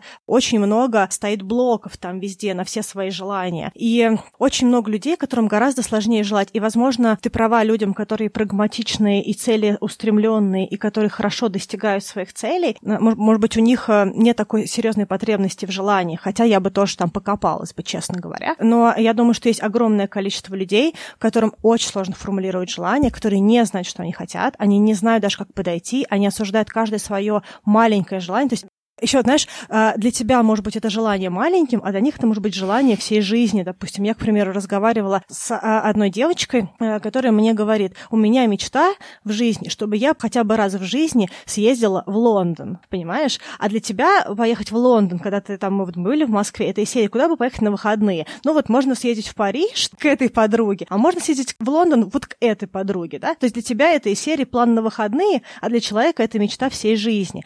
Поэтому очень много людей, у которых есть очень много сложностей с формулировкой желания, и я поэтому призываю очень сильно, и я хотела бы, наверное, потом немножечко поговорить о том, как можно начать желать. Вот буквально в конце, как бы, последние, последние какие-то блоки нашего этого выпуска. Ну, вот. Но мне кажется, Стел, что очень много разных людей, у которых находятся на очень разных точках с точки зрения вообще осознавания себя в пространстве, того, какой есть сейчас э, формат жизни и того, что люди себе позволяют и не позволяют. Но вот с точки зрения зрения того, что у них сейчас происходит. Да, э, я хотела, кстати, добавить к той мысли, что э, важно понимать, что определенную ответственность за то, что мы не очень понимаем свои желания, или нам сложно их формулировать, или мы боимся чего-то желать, или мы, в принципе, как-то ну, я согласна, что для нас с тобой разговор э, про грандиозные, неграндиозные желания, наверное, потому что он другой, потому что, ну, для меня, например, в принципе, наверное, я настолько сейчас э, комфортно, да, там, за те 10 лет, что прошли с момента, как я э, реализовала свое самое большое желание переехать на Бали, я настолько сейчас комфортна своими желаниями, то есть не то, чтобы для меня нет там каких-то страхов э, или вещей, которые меня пугают, но просто у меня, наверное, как-то больше уже теперь навыка, вот именно эта мышца растренирована, что если я чего-то хочу, то я просто это делаю. И поэтому мне немножко сложно, конечно, э, теми же инструментами пользоваться так же, как, э, да, ими бы пользовался другой человек. Но вот возвращаясь к тому, с чего я начала, э, мне кажется, тоже очень важно давать себе отчет, что иногда ответственность за то, что мы можем не понимать, чего мы хотим, она как раз лежит на каких-то внешних обстоятельствах. Мы, конечно, не за то, чтобы все время все сваливать на внешние обстоятельства, мы как раз за то, чтобы брать ответственность. Но здесь почему важно понять, что могут э, влиять внешние обстоятельства, чтобы немножко, точнее так, чтобы понимание того, что это не ты там какой-то плохой, не такой или не понимаешь, да, а что та ситуация, в которой ты оказался, или там, не знаю, отсутствие ресурсов в данный момент, или там окружение твое, да, вот то, что Аня приводила примеры, там, обесценивающее окружение, или то, как ты вырос, воспитан был, тоже иногда может лишать тебя вот именно, э, вот здесь прям все как-то вот очень так э, прагматично, да, лишать тебя просто навыка вот этой вот мышцы. И вот то, что Аня говорила э, ну, с психологической точки зрения тоже хочу поддержать, тоже про это много читала, что если ты вырос в какой-то, например, очень контролирующей среде, там, не знаю, может быть, семья, может быть, ты там в какую-то школу ходил, где все там за тебя решали, не знаю, военное училище или какая-нибудь школа для девочек, интернат, где тебе говорили, что надевать, э, как себя вести, как, э, что и как тебе интересно, чем заниматься. То есть если ты находился в любых каких-то отношениях, даже во взрослом возрасте, да, где там твой, например, партнер за тебя все решает, что вы будете кушать, там, не знаю, в какой день вы будете ездить в магазин и так далее, и ты как бы уже э, привыкаешь, да, то есть поскольку это с самого, в общем-то, начала твоей жизни происходит, ты привыкаешь, что, ну, это окей, да, кто-то там другой решает, да, кто-то другой берет ответственность. И в этом есть очень большая опасность, потому что ты как раз именно поэтому не знаешь, что ты хочешь от жизни, потому что ты, в принципе, ну, как бы очень много скажем, отпустил вожей да, в своей жизни, то есть ты как бы контроль не, за многие очень области не брал уже давно или прям совсем никогда не брал, да, если ты вырос в какой-то, например, контролирующей семье,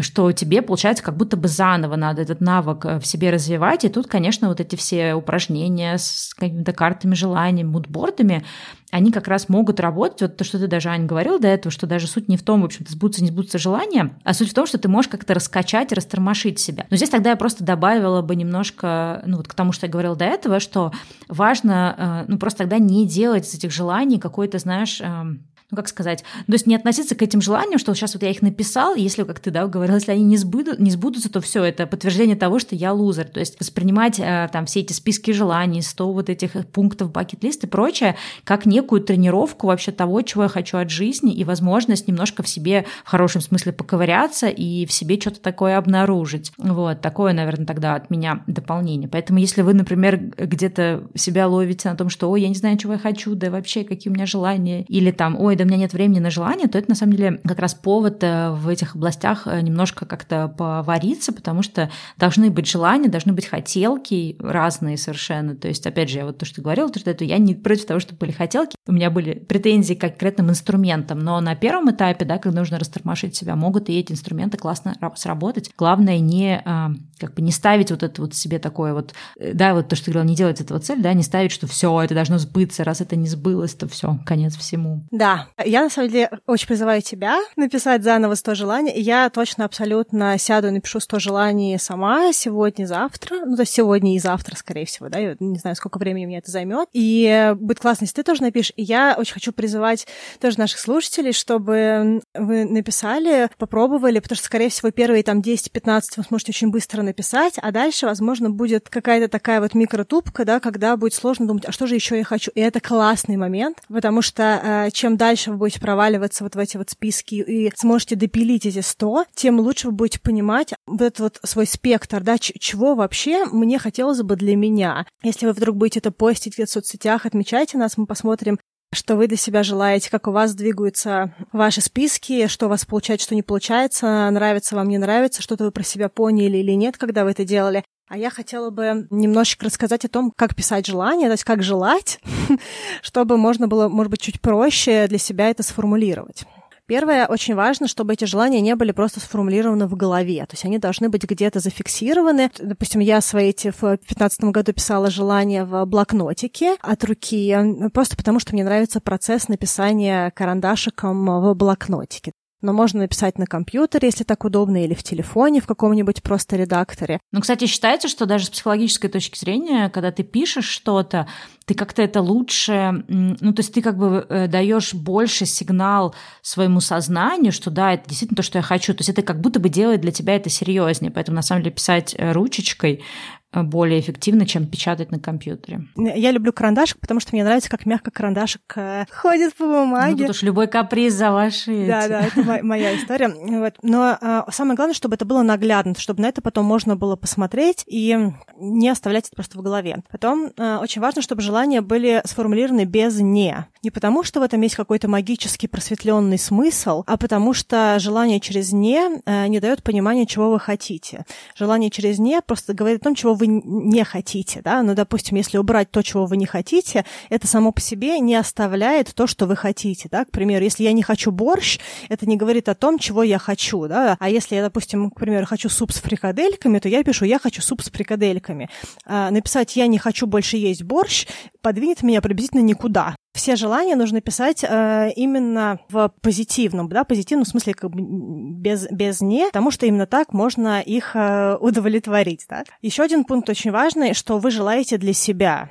Да, то есть вы можете желать э, то, что может случиться с вами. То есть туда не должны быть подмешаны э, миллионы других людей, да, потому что когда вы желаете про другого человека, то, во-первых, это такая немножечко роль Бога, вот что я хочу, чтобы другой человек изменился. Ну или вы просто решаете, да, за него. Да, да. А потом это, опять-таки, перенос э, ответственности, да, когда вы э, пишете желание не про себя, а про другого человека, то э, вы таким самым избегаете того, чтобы писать ваши желания про себя, да, потому что всегда проще придумать, что нужно другому человеку сделать. Знаете, как проще убираться в гостях, также проще улучшать другого. Нагляднее то, то, что человеку нужно в себе изменить, и ты говоришь, ну вот нужно, чтобы он не, не делал вот этого, а вот этот вот, чтобы не делал вот того. А чего тебе-то нужно делать, да? Где, где тебе нужно поменяться? Вот, поэтому э, желания должны быть про себя, э, о себе, менять э, и улучшать и э, давать только вам. Я поделюсь несколькими вредными советами. Ну, то есть вы выбираете то, что вам больше подойдет. У нас с Аней немножко разный подход. Э, вот из того, что работало мне, да, то есть если вы, например, пробовали какие-то подходы, и вы, как я, например, тоже немножко скептик к этим желаниям, то вот то, что я начала делать там последний год, наверное, я стала, вот вопреки всем правилам, формулировать очень длинные, очень подробные и очень обтекаемые такие желания без конкретики. Потому что я поняла, что лично меня конкретика каждый раз тревожит, потому что она, опять же, да, как типа там 65 или 67 килограмм. Ну, то есть получается, что как бы вроде эта цель-то достиг, а осадочек остался. Вот, и я стала писать какие-то такие вещи, которые очень вот именно такие эфемерные. Ну, вот могу там привести несколько примеров. Там одна из моих каких-то вот таких целей, бакет-листов, а, быть вдохновением для других людей не только через слова, но и через какие-то действия. И казалось бы, ну это какая-то штука, знаешь, из, из разряда вот этих там, не знаю, картиночек красивых, да, которые мемов там люди выкладывают. Но для меня действительно важно вдохновлять людей на какие-то вот изменения. И я это написала. И это очень эфемерная цель, но при этом я могу ее померить, да, то есть я там через свои какие-то блоги, проекты могу сказать, что действительно есть люди, про которых я знаю, что они на что-то вдохновились. Кто-то вдохновился запустить подкаст, потому что послушал «Времени перемен». Кто-то вдохновился там что-то, не знаю, поизучать, попробовать, изменить, изменить что-то в своей жизни. И вот я понимаю, что вот такая вот эфемерная вроде бы цель, которая вообще не по смарту, ну как бы не цель, это желание, да, и вообще нельзя никак померить, но вот э, когда она такая, мне гораздо проще. Или там у меня была какая-то штука, там типа э, набраться смелости, отказываться от проектов, э, которые я зачем-то продолжаю делать, но на самом деле они отвлекают меня от тех проектов, которых я хочу заниматься. То есть, опять же, можно, конечно, сказать, что это больше цели, но вот мне нравится писать такие, как бы, с одной стороны, длинные, подробные штуки, а с другой стороны, очень такие, ну, то есть, кто, кроме меня, может померить, да, случилось это или нет. И э, меня вдохновляет, э, что я могу через какое-то время вот на такие штуки посмотреть и увидеть прогресс, да, почувствовать, что, о, да, вот тогда мне казалось, что это вообще какое-то просто желание, хотелка, недостижимая штука, а сейчас это что-то, что уже есть в моей жизни. Я все равно сторонник более конкретных желаний, потому что желания конкретные удовлетворяются лучше, допустим. Но это вот очень субъективно. Anyway, желание должно быть благостное всегда. То есть вот как бы что очень важно тоже, чтобы не формулировать, что я хочу всем отомстить, допустим, как бы я хочу, чтобы они знали, там, я хочу, чтобы все эти люди горели в аду, да, то есть вот чтобы не было вот таких вот желаний. Надеюсь, что никто из наших слушателей ничего такого не желает. Поэтому очень важно желание, чтобы было всегда направлено на какое-то хорошее э, чего-то именно э, для нас. Потом э, я, наверное, тебя поддержу то, что ты говорила раньше, я считаю, что если очень сложно формулировать желание, то здорово начинать с простых желаний, да, то есть иногда нам очень сложно придумать, допустим, а, чего мы хотим в большом, да, там, э, как бы мы хотели бы поменять карьеру или э, какой мы хотели бы навык новый получить. Э, допустим, придумать, что бы я хотел съесть на обед, гораздо проще, да, и вот, возможно, можно на, начать формулировать какие-то желания вот такие вот, да, более приземленные, что там я хочу на день рождения получить вот это. Вот я вот помню, что я, кстати говоря, когда-то давно, я перед своим днем рождения, когда я прям еще много праздновала дни рождения, у меня прям был список подарков, и я просто его рассылала, э, чтобы э, люди могли мне подарить то, что мне... Да, виш-лист. Да, прям был тогда какой-то сайт, типа My Wishlist или что-то в этом роде. Я помню, что... Да, кстати, у нас же это была тема. Да, и мы тогда просто вот э, посылали тогда этот список, да, эту ссылку, и э, люди дарили. Я помню, что я, правда, пару раз получила один и тот же парфюм дважды, и дважды получила тостер вот так вот.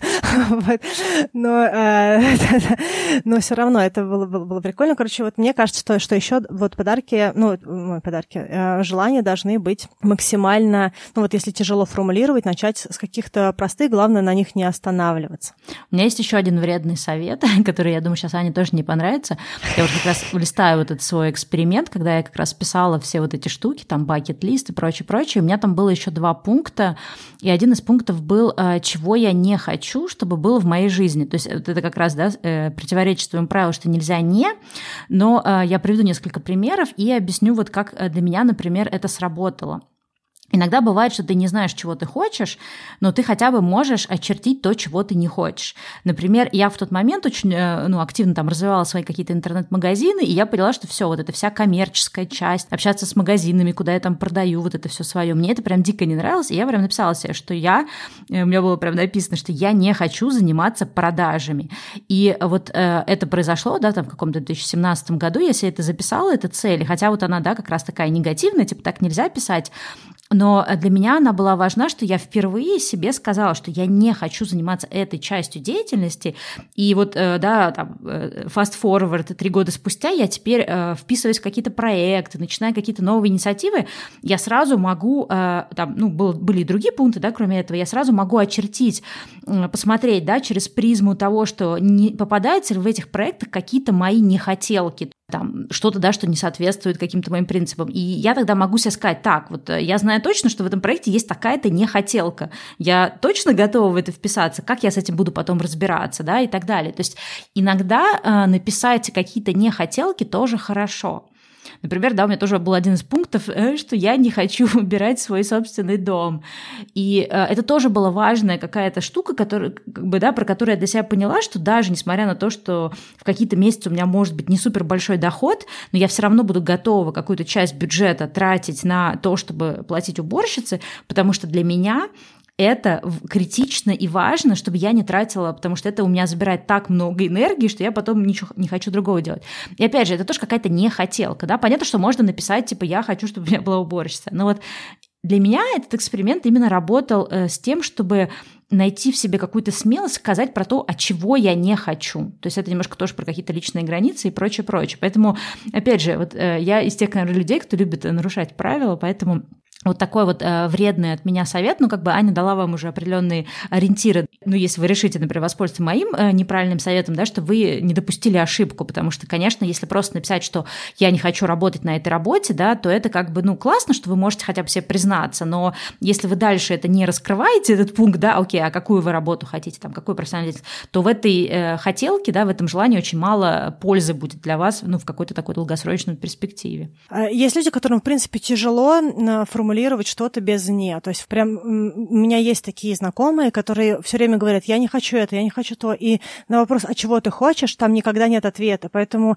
если вы относитесь к таким людям, то не, не попадаете в ловушку того, что, ну, Стелла же сказала, что через «не», поэтому я тоже вот не хочу вот это вот. И я вот сижу, да, а чего я хочу? Да не знаю, что я хочу, но я вот этого точно не хочу. То есть это, это желание, которое э, невозможно удовлетворить фраза «я не хочу убираться дома», она может конвертироваться в то, что ты, допустим, взяла и наняла уборщицу. Фактически то, что ты сделала, ты просто сделала следующий шаг в своей голове. Ты написала... Или вышла замуж за человека, который любит убираться. Да, да здравствуют филиппинские корни.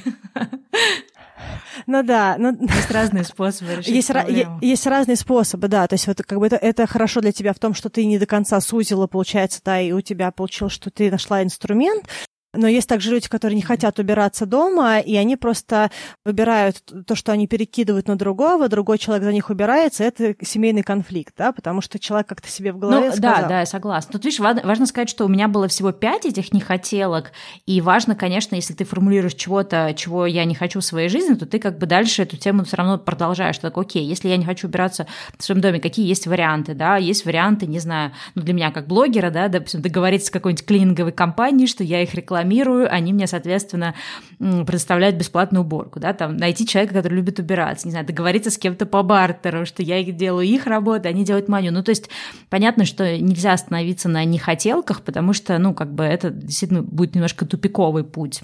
Да, но... То есть это скорее как стартинг поинт такой, старт э, с чего-то. Но это, это да, это какая-то, мне кажется, преджелание. То есть я думаю, что это неплохо, что какие-то вещи, в принципе, человек для себя сформулировал, по крайней мере, он понимает, что ему не нравится, но если, если э, из 100 пунктов желания они все сформулированы как то, что человеку не нравится, то я не думаю, что может слишком далеко продвинуться да. Не, ну у меня желания. всего 5 было. Ну вот э, еще, кстати говоря, вот э, что важно, и, возможно, поэтому туда попадают и не, и все твои очень такие вот э, абстрактные формулировки. Мне кажется, очень важно не ставить никаких ограничений. Да. Я прям за это очень топлю. Мне кажется, что нужно писать желание, как вот дети пишут письмо Деду Морозу. То есть они не думают, интересно, а много ли работы у Дедушки Мороза, а успеет ли он выполнить все желания, или мое только одно? А достаточно ли я была в этом году хорошей девочкой для такого большого подарка? Или я была так себе, поэтому я попрошу поскромнее, да? Есть дети просто берут и пишут, я вот помню, когда я была маленькая, я писала э, список э, подарков Деду Морозу э, на одной бумажке, которая была прилеплена к зеркалу. И я регулярно э, брала эту бумажку и дописывала. Да, то есть там как бы Деду Морозу, в принципе, было нормальное дело. Можно другим детям было не покупать подарки, потому что, в принципе, можно было только на меня работать. Вспоминайте про детей, которые просто чего-то хотят. Да? То есть они себе задают вопрос, а чего я хочу? Именно так они формулируют свои желания. Да? То есть они просто их пишут, то, что вот сейчас они захотели. И вот в таком же виде без ограничений. Хочу в космос полететь, хочу мороженое, хочу машинку, да, там, хочу э, новых друзей, да, хочу э, работу новую, хочу там еще чего. То есть вообще что-то такое, что может вообще сдвинуть с мертвой точки, как бы это ни было э, абстрактно. Вот. Ну, я считаю, что ограничения, они сильно просто обрезают наши возможности и нашу, какие, нашу какую-то веру э, в нас самих и прочее. Да, поэтому вот это тоже очень важно. Мы-то с Аней долго спорили, да, что считать, не считать желаниями. Надеюсь, это никого не сбило с мысли. Ну, э, на самом деле, в любом споре рождается истина, потому что, возможно, пока мы спорили, вы лучше почувствовали, что вам ближе, да, то есть вы в какой-то момент поняли, ой, вот Аня права, вот Стелла ерунду какую-то несет, или наоборот, вы такие, нет, ну, блин, Ань, все-таки Стелла права, что нужно делать прагматично. Ну, то есть вы выбрали какую-то сторону, скорее всего, в этом споре, да, почему говорят, что в споре рождается истина, мне кажется, потому что ты, слушая полисные какие-то мнения, можешь э, тоже поспорить да, в своей голове с теми, кто рассуждает, и, может быть, вообще третье что-то найти. И несмотря на то, что, да, вот как я говорила, мы спорили, но каждый должен все равно тоже найти свой способ, и тут действительно нет никаких правил, и если, например, вы никогда не делали никакой список желаний, можно вообще в первый раз его сделать как угодно, так как вам да. чувствуется это. Да, но и вообще тоже я хотела бы сказать, что тут нет таких правых и неправых, да, тут есть то, что вам а, отзывается и не отзывается, да, и можно попробовать и то, и другое. И я, конечно, очень хотела бы всем скептикам и прагматикам посоветовать написать все-таки список желаний, а не список достижимых целей, потому что, скорее всего, у вас все, все достаточно норм с достижением целей, но, скорее всего, вы не позволяете себе чего-то более яркого, более радостного, и там, скорее всего, есть какая-то, ну, возможно, да, то есть разные люди по-разному подходят, да, все-таки стало раскатанный человек, который очень много работы проделал э, над собой. Я думаю, что было бы здорово, чтобы люди, которые такие вот более целеориентированные, они позволили себе помечтать, а мечтатели попробовали, может быть, наоборот, тоже себе где-то сформулировать что-то чуть более реалистичное, чтобы это не было всегда отлетными мечтами и никогда не было чем-то, что можно вообще сделать здесь сейчас. Ну, то есть это потому, что э, есть вещи, которые каждому из нас проще и каждому из нас сложнее, да, и из-за того, что вот есть вот эта вот полярность, да, иногда мы намеренно саботируем то, что нам неестественно, неорганично, но там на самом деле гигантская зона роста и гигантский э, приз. Вот.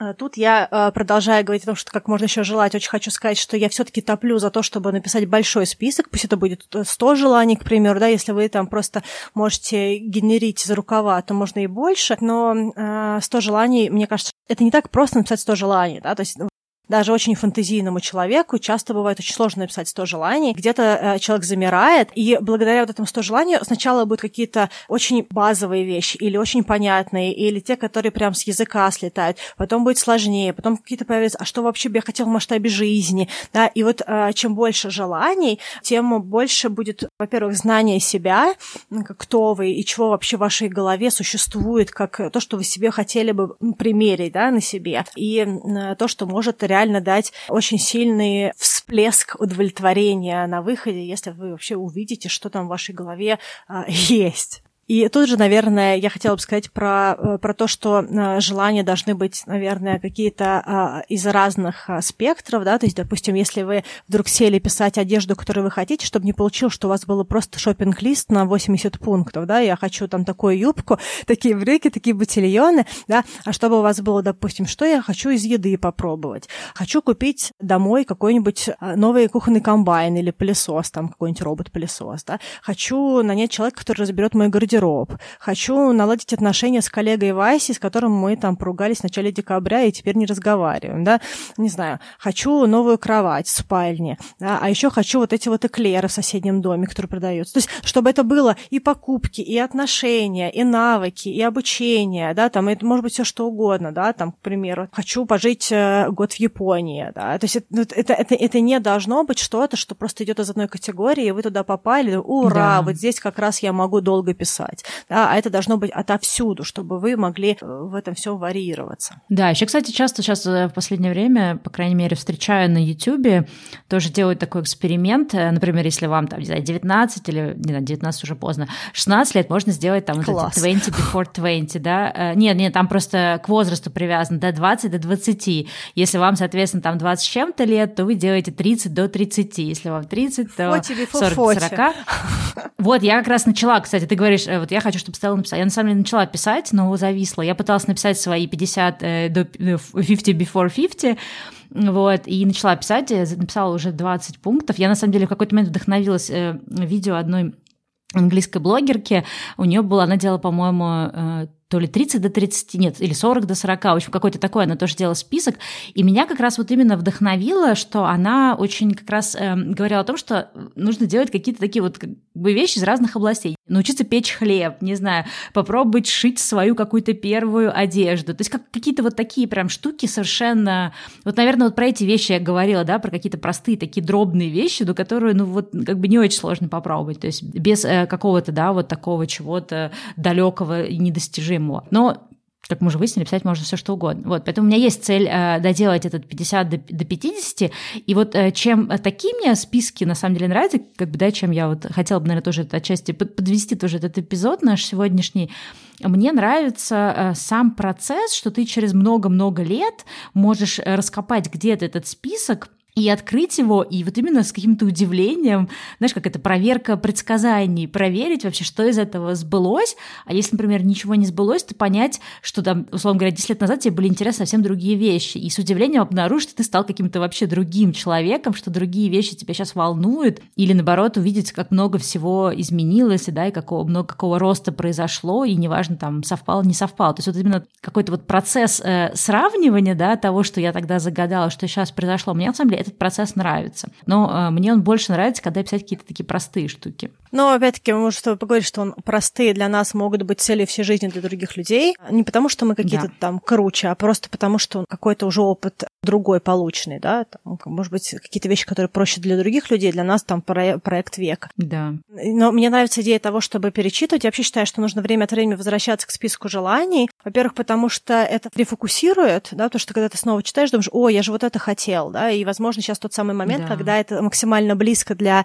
того, чтобы получить это свое желание для себя. А во-вторых, потому что иногда бывает такое, что мы немножко теряемся, да, то есть у нас, ну, у каждого, наверное, в жизни были моменты, когда мы просто потеряны в пространстве. У меня такое было несколько раз в жизни, когда я не знала, что я хочу, что мне важно, куда мне двигаться, э, чем я хотела заниматься, какую я хочу новую профессию, где я хочу пожить, где я хочу побыть. То есть вот, вот полная фрустрация. Вот у меня такое, у меня такое было, ну, относительно, кстати говоря, недавно, там, в 2018 году. В эти моменты здорово посмотреть свои списки, возможно, это немножечко, ну, как бы в, в, в этот момент может вернуть а, в какое-то давно забытое желание и в какую-то давно забытую, ну, как бы, да, может быть, даже это желание забрать и сделать из него прям реально цель уже со всеми по смарту, э, дробно, как угодно, да, то есть иногда бывает, что мы просто это берем и, ох, вот что меня сейчас сделает очень хорошо.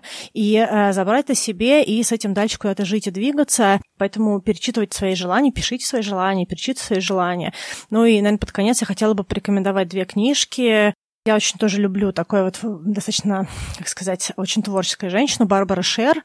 И у нее есть э, книжка, которая называется «Мечтать не вредно», и еще одна «О чем мечтать». И в этих двух книжках как раз она много говорит про то, почему у нас есть какие-то ограничения, почему мы не можем сформулировать какие-то свои желания, мечты, какие у нас есть блоки и как э, выйти из этого тупика. Поэтому, если вдруг у вас э, такие вопросы или вы себе много чего не позволяете, возможно, эта книжка, она вас немножечко куда-то подвинет и даст какой-то импульс э, для того, чтобы что-то сделать. Да, мне кажется, хорошая рекомендация книги. Если вы по профессиональной области ищете, да, как понять свои хотелки, то была тоже хорошая книга, которую мы когда-то давно рекомендовали. Это «Дизайн вашей жизни» очень классные. Там как раз, ну там, в принципе, такие же советы, что просто отвечаете на свои хотелки, поймите, что вы хотите в моменте, и просто следуйте за какими-то интересами. То есть вот захотелось вам сейчас, не знаю, начать вышивать, то пойдите и вышивайте. Может быть, из этого родится что-то следующее. То есть когда вы растренируете вот эти хотелки, они вас выведут на какие-то более глобальные штуки. Ну, там много было, на самом деле, там очень крутая, кстати говоря, книжка, да, здорово, что про нее да. вспомнила. Одна из самых классных. Авторы этой книжки, они преподают в Стэнфорде, и э, у них прям целый курс по этому поводу. То есть у них такой очень, очень много практического материала, и там, да, там были советы про то, что попробовать прилепиться к какой-то ролевой модели, понять, сделать свой research, узнать плюсы и минусы профессии, подумать, как э, смиксовать разные навыки свои, там, и посмотреть, а, а что нравится, не нравится в профессии, возможно, перейти в то же самое поле, только где нет какого-то а, какого-то компонента, который не нравится. там очень много было прям практических советов, но это вот во, во многом больше про даже уже смену профессии. Такие карьерные, да, слушать. Мы, кстати, говорили про это в 20 выпуске, так что если вы не слышали 20 выпуск, то можете тоже это послушать. Но это про именно, да, рабочие такие хотелки профессиональные. Да, почти 100, 100 выпусков назад. Да. Давно-давно. Ну что, давайте тогда, наверное, завершать наши мысли по поводу мечт и желаний. Надеюсь, что вы вдохновились мысли о том, чтобы в начале года написать какие-то свои желания, вне зависимости от того, вы больше со Стеллой в этих мыслях или со мной. И я очень агитирую вас на то, чтобы написать ваши желания и поделиться, и рассказать, как идет процесс. Возможно, много кому еще и в вашем окружении будет это полезно, и нам будет интересно узнать, что вас зацепило, вдохновило вдохновила. Да. Ну что, хорошего 21 года, пусть все складывается. Пока-пока. Да, и услышимся с вами через неделю. Пока-пока.